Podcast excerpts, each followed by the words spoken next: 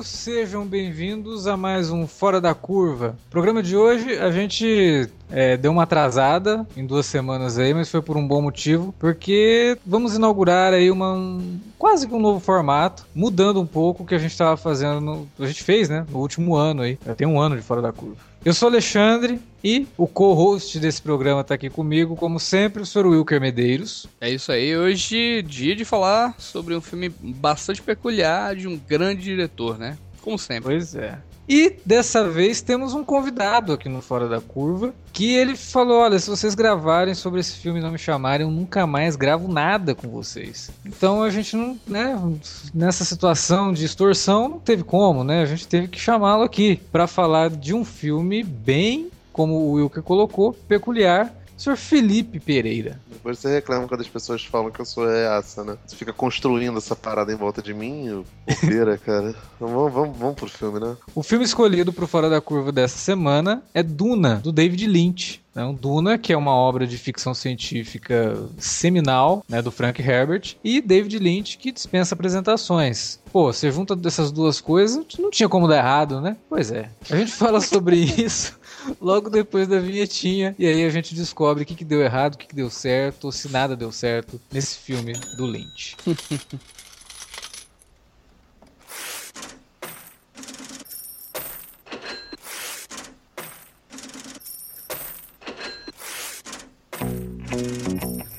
Vou interromper rapidamente o podcast para dizer que se você gosta do conteúdo do Cine Alerta, você pode nos ajudar a fazer mais e melhor. Entre agora mesmo em www.patreon.com barra Cinealerta e seja um dos nossos colaboradores. Você pode receber os podcasts antes de todo mundo, participar de sorteios e até de hangouts mensais com a nossa equipe. Entre, se informe, confira o que queremos trazer para você no futuro e nos ajude. www.patreon.com barra Cinealerta. Pronto, não falei que era rápido? Pode curtir o podcast agora.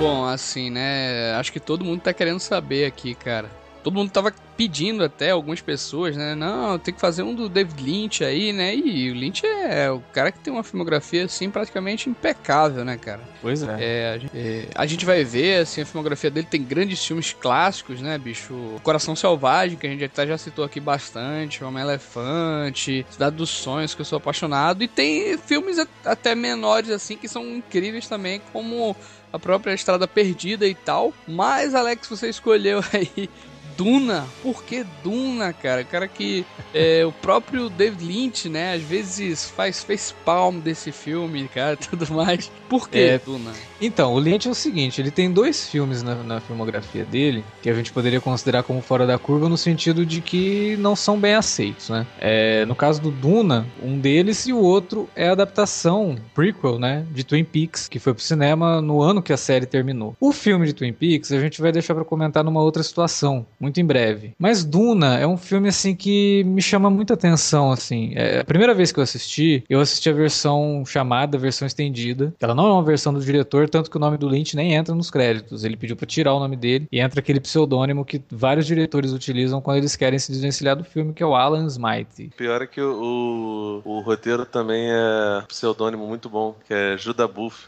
Judas Buff, que Judas, o, o nosso querido, e Buff também é por causa de um motivo lá doido. E aí, aí, cara, quando eu assisti o filme, eu já conhecia Duna, eu nunca li o livro. E até uma boa participação do Felipe aqui, porque ele já leu o livro, conhece bem a, a saga. Mas a minha, o meu conhecimento de Duna era basicamente por conta da minissérie do sci-fi, que eu particularmente, quando assisti primeira vez, gostei bastante de toda a ideia, de todo aquele universo, né? E a série do sci-fi, apesar de ter muitas limitações técnicas, ela traz uma complexidade bastante interessante no desenvolvimento dos personagens. Quando eu descobri que o Lynch tinha dirigido o Duna lá nos anos 80, né? Porra, Lynch, Duna, não tem como dar errado. Aí fui assistir a versão estendida e fiquei assim, ó, quando terminei de ver o filme, eu não tinha nem onde enfiar minha cara, né? Porque tava extremamente desapontado, assim. Foi primeiro que a versão estendida é uma bagunça total. Depois eu fui entender por que, que ela é essa bagunça. Mas eu fiquei meio traumatizado com essa versão de Duna e eu falei, cara, isso daqui para mim não existe. Eu nunca mais vou assistir isso. Aí uns tempos aí, eu falei, não, agora eu vou assistir o filme do jeito que eu tinha que ter assistido, que é a versão que foi pro cinema. A versão que leva o nome do Lynch. E assim, com todos os defeitos que o filme tem, é inegável que existem coisas no Duna do Lynch que são fantásticas, principalmente no que diz respeito à criação ou, né, a transposição ou adaptação do universo literário do Frank Herbert no sentido visual para o cinema. Tanto que o próprio Frank Herbert, quando o filme estreou, ele disse que ficou super contente com o que ele viu. E eu falei, porra, tá aí, esse é um filme que daria para fazer um fora da curva, porque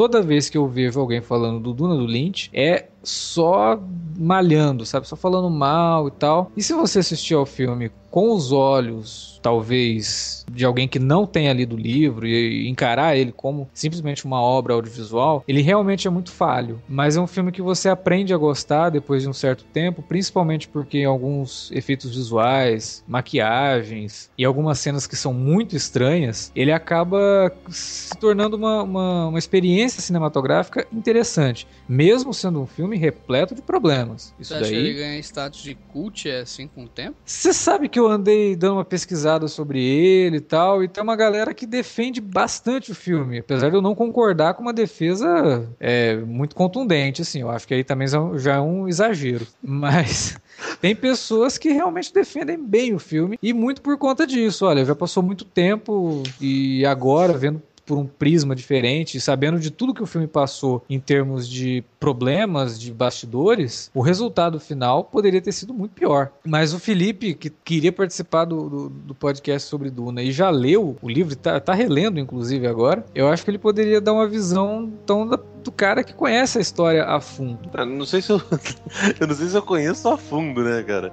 Mas assim, o, o todo o imbróglio em volta do, do Duna do Lynch é muito complicado porque é, é uma história longa demais, cara. Demais sim, mesmo. Sim. Tipo, que, que valeria, acho até que, um, que um, um, podcast só sobre os bastidores, de tão, de tão intrínseca que é a história. Frank Herbert lançou o livro, acho que, se eu não me engano, em 64 ou 65. Então, Duna, quando foi feito, ele tinha pouco, pouco mais ou pouco menos, aproximadamente uns 20 anos de, de, de livro. E o livro é premiadíssimo, né, cara? Ganhou todos os os, os, prêmios possíveis e impossíveis na, na, na, época. E tem uma legião de fãs gigantesca. São seis livros, as crônicas de, de, de Duna. Aqui no Brasil, a, a Aleph começou a fazer as traduções de novo, né? É, o, pelo menos os seis livros do Frank Herbert tem aqui no Brasil. A Aleph parece que ia tentar lançar o quarto agora, né? Estão um tempo aí.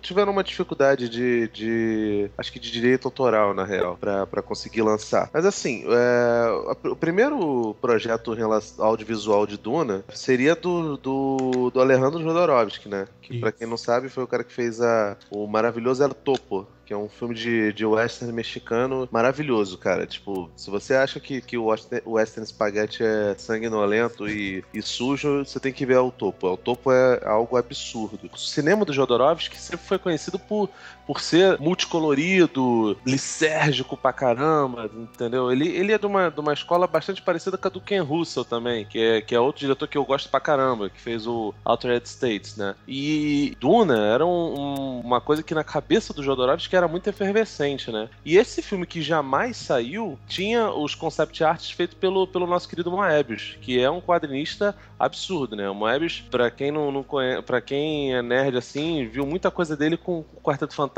o Subista Prateado e, e alguns produtos da, da Marvel. Mas ele é um cara conhecido por, por ter um quadrinho muito ácido, né? E esse filme que jamais foi, foi pro ar, que acabou sendo, sendo engavetado pelo, pelo De serviu de, de embrião para muita coisa. Muita gente envolvida ali é, desenvolveu outros projetos, né? O O H.R. Geiger, por exemplo, fez o Alien. É, parte dos concept arts foram para Flash Gordon, para o filme lá do, dos anos 80, para Star Wars, para um monte de coisa, né? Tem um documentário muito bom, chama é, Jodorowsky Dune, que é muito legal. Desse documentário que, que surgiu o, o último filme do, do Jodorowsky, que ele conversou com, com o roteirista. Foi por causa desse documentário que surgiu A Dança da Realidade, né? O Jodorowsky é um cara que, que merece ser muito apreciado pelos, pelos cinéfilos, né, cara? Ele é um cara absurdo. Sim. O Topo é muito bom. O Montanha Sagrada, que talvez seja a coisa mais semelhante. Então, depois que o Jodorowsky deixou o barco, chamaram David Lynch. É, e... Na verdade, depois que o Jodorowsky deixou o barco, eles tentaram chamar o Ridley Scott, né? Sim. Passou pelas mãos do Ridley Scott, logo depois que ele fez Alien, inclusive aproveitando a ligação dele com o Giger, né? Por Isso. conta do, do, do, que o Giger já tinha feito para Dune e depois fez em Alien. Mas o Ridley Scott não, não deu certo, né? E aí, aí sim chegaram na, no, no David Lynch ali no começo dos anos 80. É, cara, o Lynch reclama absurdamente, né, dessa, dessa história, ele refuta de uma, de uma maneira terrível, não pelo filme em si, mas pelas interferências que o estúdio fez. Claramente tem, tem pedaços do, do corte final de, de 2 horas e 17 que estão inacabados e que ele ele deixou desse jeito porque não tinha outro jeito, mas de qualquer forma a versão de cinema é a versão redonda agora, que o Lynch lançou. Agora, mas como... ele, ele, nunca mais fez de estúdio por causa disso, né? Logo depois fez o Veludo Azul, que eu sei que viu que era da hora pra caramba aí. É, é o que eu queria perguntar, na verdade. É, como é que esses caras viram David Lynch pra esse filme, cara? Porque o primeiro filme dele é bem freak, né? Assim, bem diferente. E o Homem-Elefante já é um filme dramático, né, cara? Já segue outra linha. Como assim eles viram David Lynch para esse filme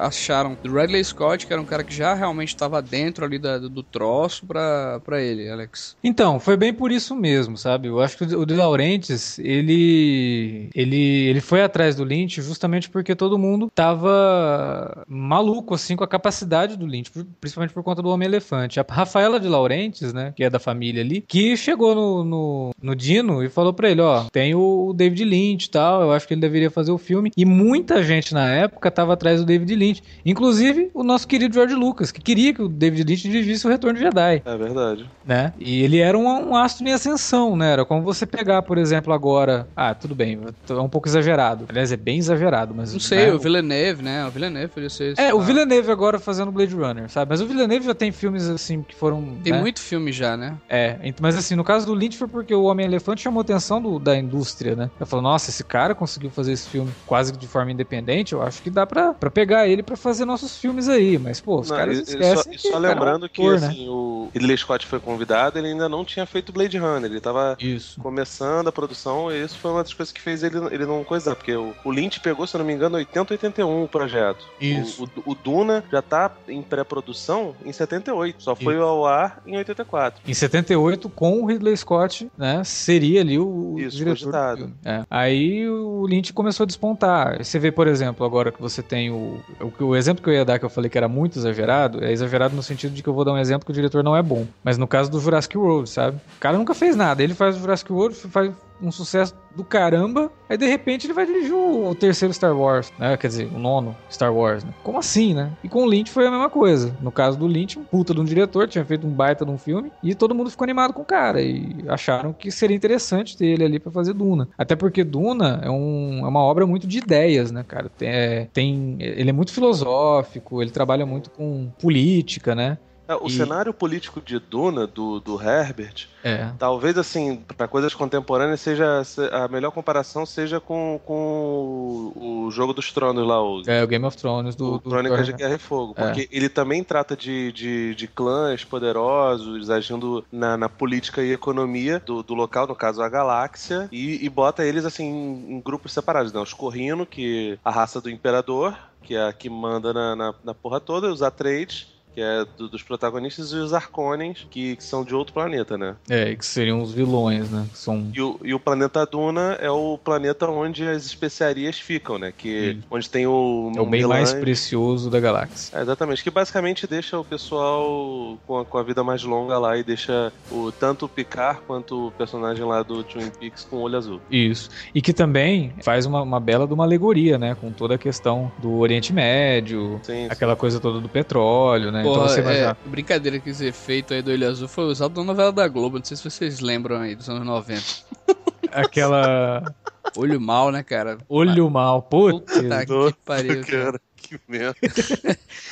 É, então Duna- o cenário de Duna, ele é totalmente, ele pode ser totalmente encarado como uma representação, né? Então você tem um planeta desértico que tem o bem mais precioso da galáxia, que todo mundo quer o controle e ao mesmo tempo tem os nativos desse planeta, né? Desempenham uma função meio de guerrilha logo depois, né? Principalmente na primeira trama ali, que é quando o Paul Atreides surge e tal, e que ocorre todo o massacre do- da família Atreides, e aí o Paul é jogado no deserto e aí ele vai conhecer os... É, ele, vai, ele se torna Moadib, né? Ele vai, vai conhecer o- os clãs lá do deserto que ajudam ele, e ele ajuda esse, esse pessoal todo a retomar o poder da- do planeta, né? E repovoar o planeta e deixar, fazer com que o planeta deixasse de ser deserto. E é muito interessante isso, o jogo político é muito bom. Isso é uma coisa que o filme do Lynch não consegue transmitir. É, cara, porque. Então, a diferença básica entre as duas versões mais conhecidas da- do audiovisual de Duna, da série da, sci-fi. que é da Sci-Fi, e a versão do Lynch, é que a versão do Lynch ela é muito mais, mais. tem uma aura de sonho, que é bem semelhante com, com as coisas futuras que o, que o, que o Lynch fez, né? Uhum. Talvez a, a comparação com. Talvez o Duna tenha muito mais do Eraserhead do que do, do, do Homem-Elefante no ideário dele, né? Então essa coisa. ela é meio nevoada, sabe? É, é um campo de, de, de sonhos mesmo. Talvez essa configuração fosse mais desenvolvida caso o Lynch tivesse uma liberdade maior do estúdio. Mas evidentemente que era muito difícil disso acontecer, porque era um diretor novato, por mais que tivesse talento absurdo, ainda assim era um, um- um orçamento muito alto para um cara desses. O filme também não, acabou não, não- não gerando nada que mostrou que a, que a decisão do estúdio foi péssima. Não, Sim, é- pro- era uma pro- coisa que me pro chamou, que me chamava a atenção, né, cara? É, a produção realmente, né? Os cenários assim são bem feitos pra caramba, né, bicho? Grandiosos assim, sabe? Tudo bem que os efeitos são ridículos, mas É, tem alguns efeitos que são bem ruins, né? é, mas tipo os cenários mesmo, assim, a concepção de arte e tal. Ele, é, ele é operático, né? Aquela cena, a primeira cena que você vê o Imperador e aí chegam os, os pilotos da, da liga, né? Uhum. Que vão levar o pessoal pra. Cara, aquele salão do Imperador, né? Aquela Bene Gesserit, que ela. Eu, eu não consigo identificar, Alex. Eu não sei se tu tem essa impressão também. Muito, um pouco da veia narrativa do Lynch, sabe, cara? Talvez, é mais- nesse- é. talvez nessa versão aí estendida, né? Que ela é até meio Não, desconexa e Não, tal. não, é, não. Não, não. Essa, versão, essa versão estendida, na verdade, é um. É uma jogada de marketing. Não, nem, nem é uma jogada de marketing. Ele foi, ele foi lançado. Como foi o Poderoso Chefão, lançado em é, parte 1 e 2 na televisão, essa versão também foi lançada. E aí foi lançada com uma introdução horrorosa, mega explicativa de 10 minutos antes. E que tem uma narração que faria o- a narração do Blade Runner lá do, de cinema Parecia um tratado, pa- o Blade Runner fica parecendo um ensaio de faculdade, né? Caraca. Escrito, sei lá, pelo Marshall McLuhan. Então, Pois é, eu não consigo É, é muito identificar. ruim, sabe, cara. Parece o discurso da Dilma, sabe? O, o, o coisa. Mas o, o- eu, eu até eu concordo com você, ô, Wilker. Ele realmente não, não tem muito a visão do Lynch, né? Para, pa- pra mim, parece até que é uma amálgama, uma tentativa de, de- metade de tentar emular o livro do Herbert e metade de tentar fazer uma linguagem própria do, do, do Lynch. Talvez por isso que tenha tido tanta, tido tanta raiva ter po- posto pra fora o filme mais caro dele até então, provavelmente o filme mais caro da carreira, É. é, sendo que não tem nada das, das, das características básicas do Lynch. Eu- Eu acho que a grande coisa ali na cabeça do De Laurentiis é que daria pra fazer um Star Wars de Duna, sabe? E a gente sabe que não é a mesma vibe, é outra história, é uma outra pegada. Mesmo que Uhum. Star Wars possa ter muita coisa da É, obra original E muito, pare- e muito parecido, né? Assim, o treinamento lá do, do, do guri lá, né? Do, do, É, o- tem algumas coisas que o envolvem uma de, de ser escolhido, né? Tem, É. uma- tem uns lances. É, então, isso daí é uma coisa, por exemplo, que o Lynch também não consegue adaptar, né? Porque ele não explica por que, que o menino tem as capacidades que ele tem, né? Que depois lá no final ele, não, você é realmente o escolhido, né? Você é o Kiwasat's Haderach. Mas ninguém fala por quê, né? É porque as famílias, elas estavam sendo misturadas pelas Bene Gesserit lá. E a mãe do Paul, ela é filha do, do Harkonnen, né? Isso é uma coisa que o,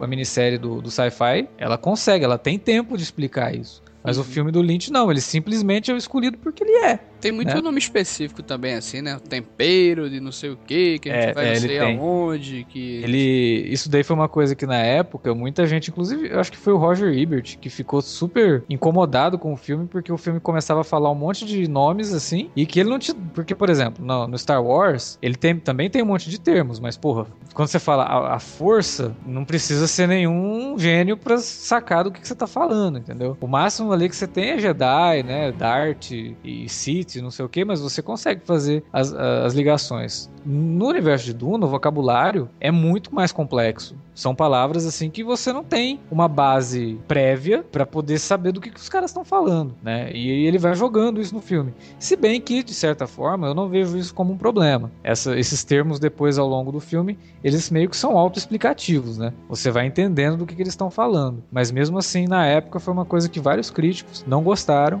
Eu acho que eles se sentiram um pouquinho burros assistindo o filme, né? Tipo, o que esses caras estão falando? Ninguém vai contar pra gente o que, que é isso, né? Mas o roteiro do Lynch ele é bem, bem falho nesse sentido. É, e, e quando ele resolve explicar alguma coisa, ele é extremamente expositivo. Né? Na versão original, as intromissões da Irulan que é vivida pela Vir- é, Virginia Madsen, é, são muito expositivas, elas servem meio que pra criar elipses, né? Para poder, ó, tipo, não vai dar pra fazer essa cena inteira, essa sequência inteira do livro, então coloca ela narrando aí o que, que que tá acontecendo. Aí entrava a Irulan falando, sabe? Tipo, é meio bizarro. Parece realmente que o filme não foi nem terminado. né? É,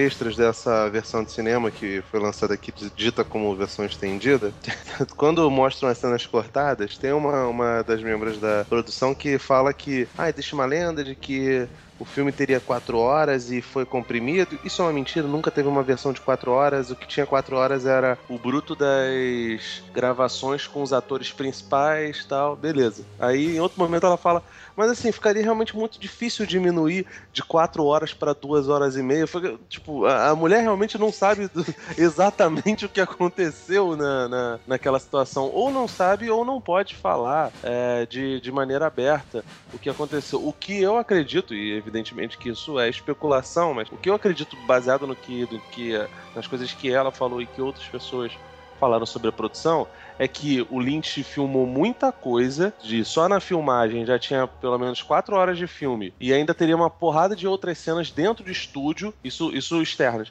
dentro de estúdio com os vermes, com, com efeitos especiais em CGI, esse negócio todo, entendeu? Então só a, a gravação com os atores eram quatro. Então juntar tudo isso e tentar fazer um filme coeso em duas horas e meia realmente fica uma coisa muito, muito complicada. Então parece que esse roteiro do, do, do Duna era enorme. Assim como o do Jodorowsky também era uma coisa bem grande, bem, bem grandiosa. É, o Jodorowsky E- e fala o- que o filme dele teria cinco horas e pouco, né? Sim, e, e o De Laurenti, que era o produtor do, do filme do Jodorowsky, falou, não vai rolar.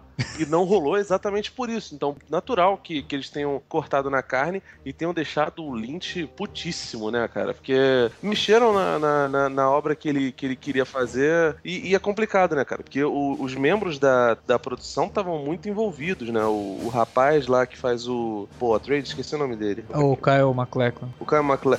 esse rapaz aí que o, que o nosso querido falou, ele, ele, ele diz que desde os 14 anos ele lê Duna pelo menos uma vez por ano, que é a Bíblia dele. Então, tipo, as pessoas estavam realmente envolvidas com, com essa situação toda. E, cara, quando você precisa botar uma personagem de fora pra poder, poder fazer uma narração é muito complicado, né, cara? É, é bem bizarro. Mas o filme ele tem momentos, cara, que eu, eu acho assim muito cinemáticos mesmo. Tem um, inclusive, que é um momento problemático no sentido mais recente da palavra, né? Que é toda a situação envolvendo o Barão Harkonnen, um momento ali que ele vai matar um cara que é tipo um servo dele e que tem toda uma conotação homossexual ali que é extremamente preconceituosa no quesito de que, olha, temos aqui a família de vilões e que são vilões extremamente malucos, bizarros e que são gays. Ou, sei lá, bissexuais. E isso, o filme, ele é, até hoje, ele é muito criticado por conta disso, por, por causa dessa forma como ele coloca o, né, um personagem que é o maior vilão do filme, como uma alegoria, inclusive, à ameaça da AIDS, né? Porque ele tá todo cheio de feridas e não sei o quê. Pústulas, né? E... Isso, e aí o filme deixa claro que ele tem uma vida sexual na cabeça do Lynch, ou na cabeça dos realizadores do filme, não convencional. Mas então, e meio... tem aquela cena lá da, daquele vassalo lá falando, né, que sua pele é linda e... Isso, isso. Ideia assim também, né?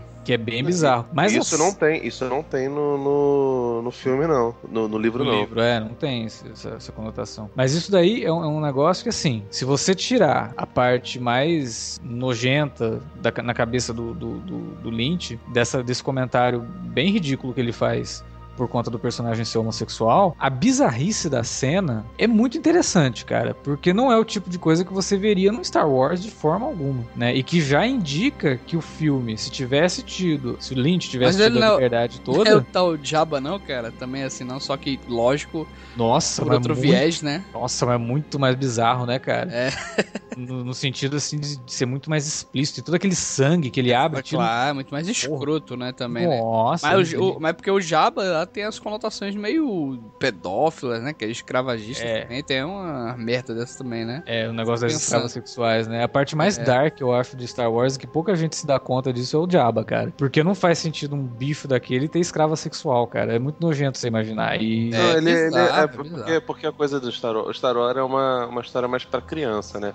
Então até essas coisas meio, meio pesadas são mais sugeridas do que, do que desenvolvidas. No Isso. caso do Duna não é. Os Arconens eles têm um, um- um modo muito bizarro de, de tratar e isso não tinha no, no, no livro, né? É, é, é bem louco que ele, que ele tenha tratado isso desse jeito, que o, que o roteiro tenha tratado desse jeito e sinceramente eu acho que são as partes mais bizarras. Acho que a gente estava até conversando isso offline, que, que é muito esquisito, sabe? T- Toda a sequência com os, os Arcones, sei lá, talvez compõe as piores partes do, do, do filme. É, e, e o vilão, né, é super caracterizado de forma. Não tem como o cara não ser outra coisa senão o vilão do filme, né? Porque ele é nojento, ele é. Com aquele caráter também, né? Fica difícil. É, não, mas mesmo que não, você não precisa nem conhecer o caráter dele, né? Você vê o personagem e fala, ah, tá, esse daí vai ser o vilão. Não tem- Apesar que tem uns. Alguns personagens também com as taturanas aí nas sobrancelhas, né?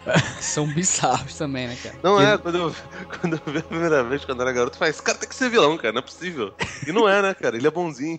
É, um, um é vilão, né? Que é o que, que é vivido pelo, pelo Brad Dourif, né? Ele, ele é meio que vilão, assim. Mas o Brad. Dourif também, se você contrata ele, você não contrata pra, ser, pra ele ser bonzinho, né, cara? Ele é claro Chuck que não, né? Ninguém é louco de contratar o cara, o cara que faz a voz do Chuck, né? que interpretou o Chuck no, no, no primeiro e no sexto filme, pô. É. No geral, cara, ele é extremamente problemático. Muito mesmo, assim. Mas você vendo o filme hoje, sobre o prisma de que, olha, é um filme de 30 anos, né? 31, 32 anos, inclusive. É de 84, né? 32 anos. Algumas coisas do filme são muito ambiciosas e às vezes a ambição, mesmo que ela não consiga é, chegar onde ela deveria, onde ela propõe, a ambição de fazer um filme de Duna, né? Na, na complexidade visual que é, na complex- complexidade de temas que é, é um troço que é, precisa ser é, avaliado novamente, reavaliado, revisitado. E eu acho que dá pra aprender muito com o filme do Lynch, assim, é, em termos de como que funciona uma adaptação, o que, que poderia funcionar, o que, que não poderia. No geral, talvez, Duna jamais possa ser adaptado de forma fiel pro cinema, é, se não for dividido, como eles estão dividindo agora, né? De pegar um livro, ó, vamos adaptar esse livro e dividir em três filmes, dividir em dois filmes. É impossível, não tem como você adaptar isso em duas horas, cara. Em duas horas e meia, em três horas, não dá. É muito complexo. Literalmente, né? Porque o filme não fez sucesso nenhum, foi um fracasso de bilheteria. O Lynch, quando ele assinou para fazer o filme, ele havia concordado em fazer mais dois. E já tinha começado a escrever o roteiro do segundo, mesmo com todos os problemas, né? De bastidores, ele já tinha começado a escrever o roteiro do segundo. Mas quando o filme foi o fracasso que foi, a crítica detonando, o público não entendendo nada do que estava acontecendo no filme, e a produção foi cancelada e o Lynch aproveitou pra, porra, nunca mais faço isso na minha vida, né? E a, a, a assim, a participação da Shen Yong nesse filme, Alex, teve alguma coisa a ver com Blade Runner e tudo mais? Não? Ela provavelmente foi colocada no filme por causa do Blade Runner, né? E a, a participação dela é tão estranha, cara. Que é uma personagem é, que surge do nada e vai pro lugar nenhum, cara. Ela seria mais, mais é, utilizada no, no Herdeiros, no Filhos e no Messias de Duna, né? Que seria a terceira e a segunda e terceira parte. Isso. E assim, cara, o Duna, o, o, o, livro do Frank Herbert, ele é complicadinho de ler porque primeiro que ele é que nem os livros do Tolkien, né? Ele tem, tem pelo menos umas 100 páginas de apêndice, né? O primeiro volume. E assim, as 200 primeiras páginas do, do livro primeiro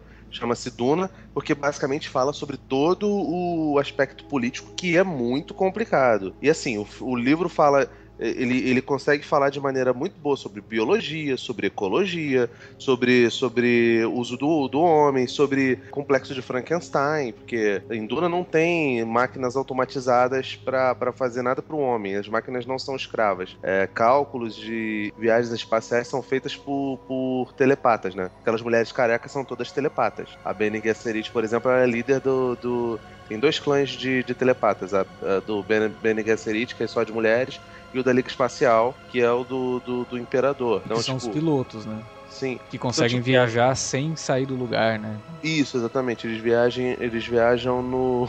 É muito, é muito louco, sabe? E é muito complexo. É, é... O livro, por si só, já é uma leitura que você precisa tá bem atenta não dá pra fazer em leitura dinâmica. Você tem que, tem que dispensar bastante, bastante esmero para poder pegar todos os detalhes do, do daquele de todo o cenário. E cara, o Lynch não faz isso, né, cara? O Lynch ele, ele dá uma passada, ele pega algumas coisas assim, como por exemplo foi o roteiro do, do Blade Runner. Se você for analisar o, o livro do Kadik, o roteiro é bem maior. E ele pegou um episódio dentro do, do Robôs Sonho com Ovelhas Eletrônicas e adaptou. É bem parecido com, com, com o projeto do. Cara, eu não acho nenhum episódio, viu? Eu acho que ele só pegou algumas ideias, outra aqui, outra ali, porque eu, eu acho completamente diferente, né? Talvez a essência é do. É bem diferente, é bem diferente. É outra coisa. É bem diferente. Cara, outra... É um pedação, né, cara? Porque, tipo assim, o, o, é um romance, né? Não é um livro de contos. Mas ele pega um pedaço e transporta para lá e inclusive muda a coisa no, uh, por exemplo, o Decker não tem não tem nenhuma dúvida em relação a ele se ele é um replicante ou não no, no como é que fala? No livro. E no filme acaba virando um mote. E ele bota muitas diferenças ali. Agora, no Duna, o, o, Lynch fez uma coisa bem parecida com isso, entendeu? Tanto que você vê o, a, toda a questão do messiânica do Paul Atreides, ela é tratada de maneira bem diferente, né, cara? Você, o, o Paul Atreides no, no, no, no, livro e na série, ele é um, um, cara mais, mais ativo, ele é como é o Luke Skywalker mesmo, né? O George Lucas copiou direitinho.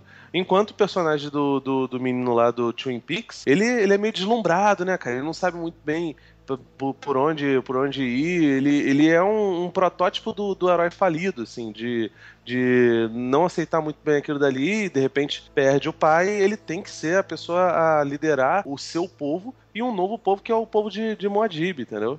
Até acho que, que ele, dentro dessa proposta, ele faz muito bem. O, o ator é bom, né? O Caio, Mas... né? É, ele é bom. E, e, na verdade, eu acho que a interpretação dele vai crescendo junto com o filme. No Sim. começo, ele é bem um molecão mesmo. E você nem encara ele como, porra, eu vou ter que acompanhar o filme desse cara, né? Esse cara é o protagonista mesmo tal. Mas depois ele vai mudando, né? Ele vai adquirindo mais conhecimento. E com isso, ele vai mudando o semblante, vai mudando a própria confiança também. Sim. É bem interessante. E, e assim, diferente do que acontece com o Luke, os mentores dele já estão lá desde o começo. Sim. E e, toda a evolução dele é uma evolução que acontece por ele. O mentor, no filme, ele evidentemente que tem, tem é, professores, mas o mentor é a própria psique dele, né? A própria psique dele. Sim. É, é o, o, ethos dele que, que faz guiar, né? O que é uma coisa bem diferente do que acontece no livro, né? O personagem do, do Picard no, no livro tem uma participação bem maior. Agora, a gente pode falar também do elenco do, do, do filme, né? Tem algumas escolhas bem interessantes de elenco. Tem o Sting, né, cara? Tem, né? Tem o Sting.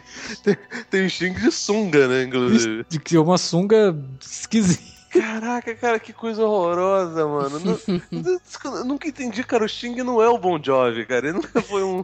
Ele nunca foi um cara, porra, do rock and roll que, caramba, as mulheres caem sempre. Evidente, né, cara? Que o cara pode ser a pessoa mais feia do mundo, que as pessoas vão, vão querer ficar com ele. O Sting era um cara bem apessoado, cantava no Police, ótimo baixista, louro, do olho azul, esse negócio. Cara, mas ele não é um sexy symbol. E o, o na versão do Rodorovsky, esse personagem do Sting era pra ser o Mick Jagger, né? Tá, tá, tá tudo certo mesmo, né, cara? Tudo, você sabe que esse personagem tinha tudo pra dar certo em todas as encarnações, né, cara? Na minha ele seria o Bowen, cara. Porra! Caraca, eu queria que fosse o Joey Ramone, cara. Tu imagina. Como, como ia ser maneiro. E bota o Bob Dylan pra ser o Paul Trade. Cara, ia ser maravilhoso. O, o, Max von Sydow, né, que aparece no filme, assim, faz... Eu acho que a, a, participação do Max von Sydow em Duna é basicamente a mesma que ele faz no Star Wars novo, né? Que é só pra, olha o Max von Sydow, olha, cadê o Max von Sydow? Sumiu da história. Mas era o Max von Pelo menos ele, tem, ele tem, eu acho que ele tem mais tempo de tela, né? Tem um pouquinho mais, né? É, não, tem, tem. O papel dele é mais, é mais, é mais importante no Mas, por exemplo, né? o filme não fala que, é, que ele é o pai da personagem da, da Sean Young, né? O personagem dele, o, o Dr. Kynes, ele era Fremen, né? E ele era o pai da... Tanto que ela fala, ah, sou filha de fulano, mas ela fala o nome Fremen dele. E aí o filme também passa por cima disso, cara. Ah, não sei quem é. Quem é esse cara que ela acabou de falar? Ah, eu acho que, ele, que eles não sacaram que era pra votar, cara. Se eu tivesse que arriscar, eu diria que é, que é, que é por aí, cara.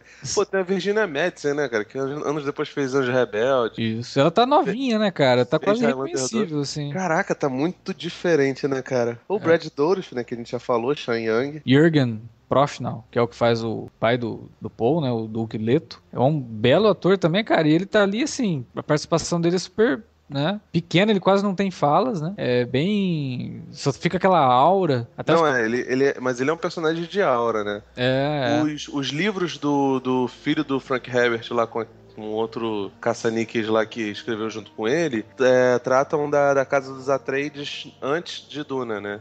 E aí o protagonista é o, o Duke Leto. Tem o Jim Stockwell, né? Que depois foi trabalhar com o Lynch de novo no Veludo Azul, né? Eu gosto de dois personagens. Um é o do Leonardo é, Timino, que é o, o, o, doutor do Barão, né? Que fica do lado do, do, dos caras. ah, é, sim.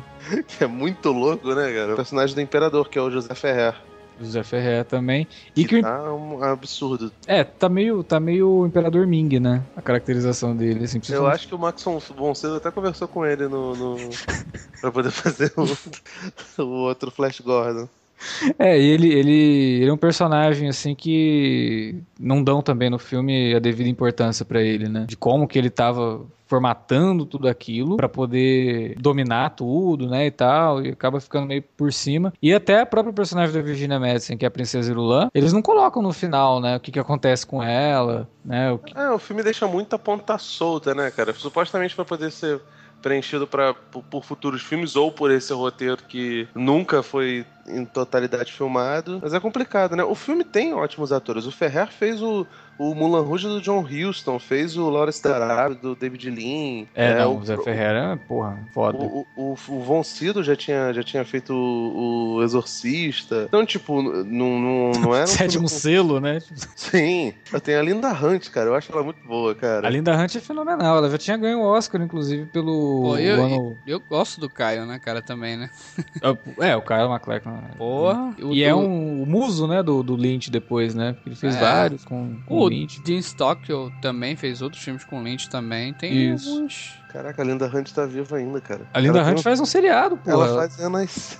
Caralho, velho, NCIS. Ela faz no NCIS a personagem que parece aquela Edna Moda do, dos Incríveis, sabe? Sim, sim. Seria perfeito, né, cara? Se tivesse um filme live action. Não, mas tipo, ela é caracterizada como Ed na moda, não tá entendendo? Sim, eu tô vendo a foto aqui. Ah, absurdo, velho. É muito louco. E o, filme, o, o serial tem o Robin, né, cara? Que, que, tem o Robin, cara. Série maravilhosa deve ser isso. ela, essa personagem dela já apareceu até em outras séries da, da CBS, assim, tipo Havaí 5.0 e tal. Numa espécie de. Crossover. Crossover. Ah, ela apareceu inclusive nessa nova, Scorpion, que é do, do, do CBS também. Do nada ela aparece nessa. Caraca, como assim? Caraca, véio? é a mesma personagem. Tô vendo aqui, Jesus, que bizarro, cara. E ela é excelente, ela ganhou o Oscar já, né? Uma, uma atriz muito, muito boa mesmo.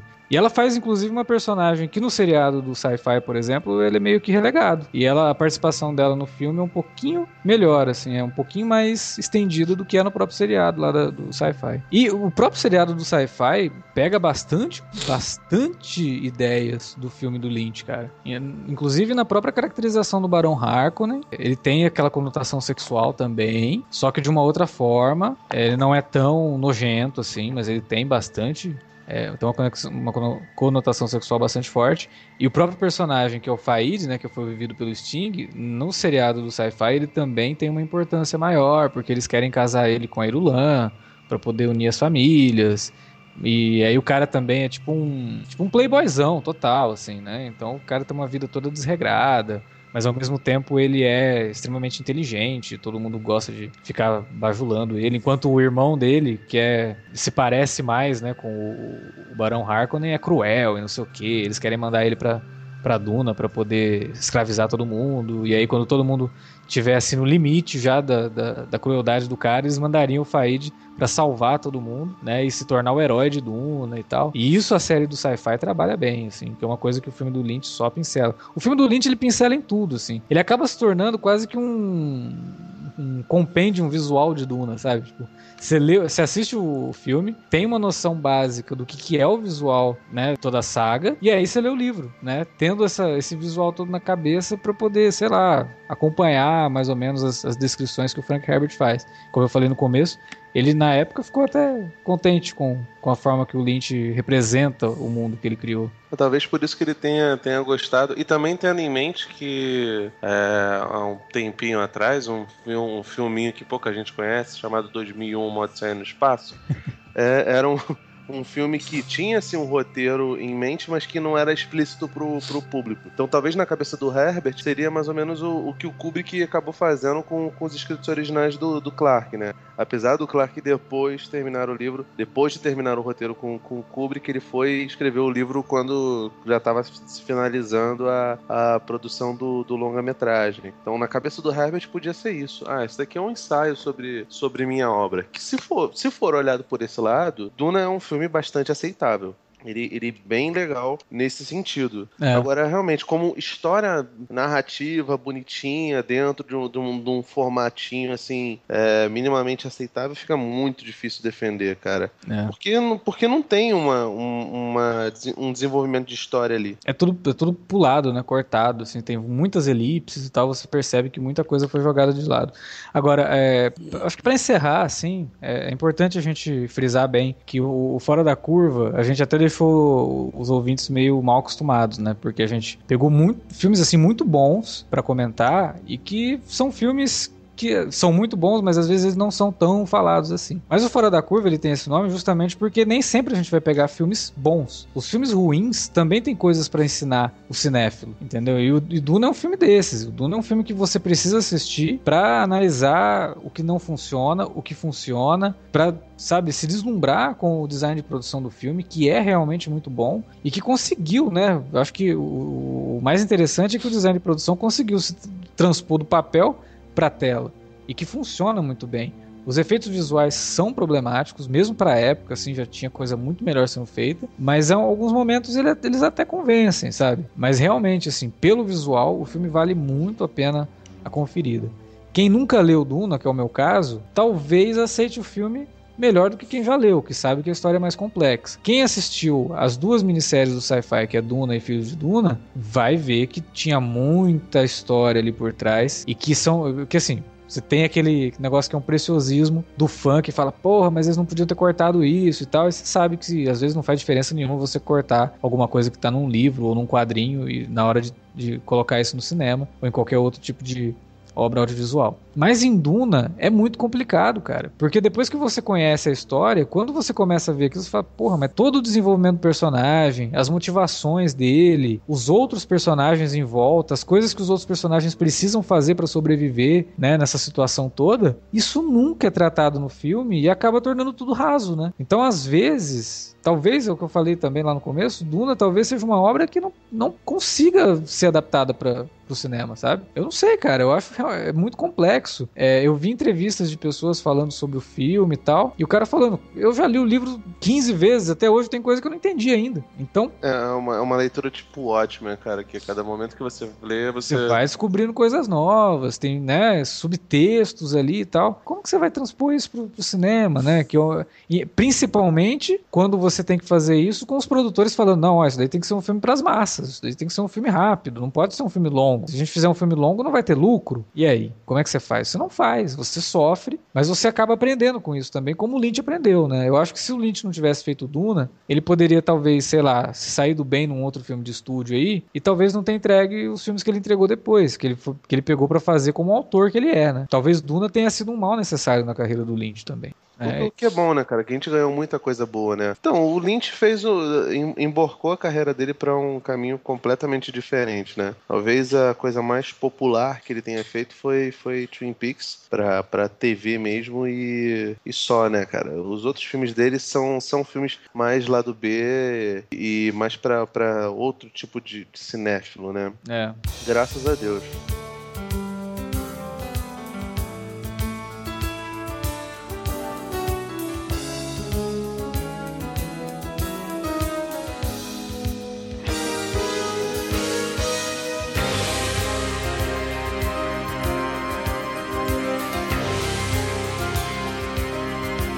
Bem. Eu acho que deu para explicar por que, que o Duna é um filme que merece estar aqui na, na, na, em pauta né, do Fora da Curva e que merece também ser conhecido pelos cinéfilos, mesmo sendo um filme todo problemático. A gente fica por aqui. Se você já assistiu Duna, se você conhece bastante do, da literatura de Duna, né? Deixa sua mensagem aí pra gente nos comentários ou manda um e-mail para alertavermelho.com.br. Não esquecendo também você pode ajudar a gente nas redes sociais divulgando nosso trabalho lá no Twitter, no, usando o arroba Cinealerta ou no facebook.com barra Cinealerta. Curta nossa página, compartilhe o que a gente postar e ajuda a gente a ganhar mais ouvintes. E quanto mais ouvintes a gente tiver, mais rico nós ficamos. Não, a gente não vai ficar rico. Mas tudo bem. Mesmo assim, ajude a gente a divulgar nosso trabalho aí. Fale por você, eu vou ficar rico. A gente fica por aqui. Volta semana que vem com mais podcast. Tem alerta vermelho, alerta de spoiler. Esse mês tem um alerta de spoiler aguardadíssimo. A gente espera poder falar bem do filme que vai ser comentado. E mais fora da curva também. Então é isso, galera. Até mais.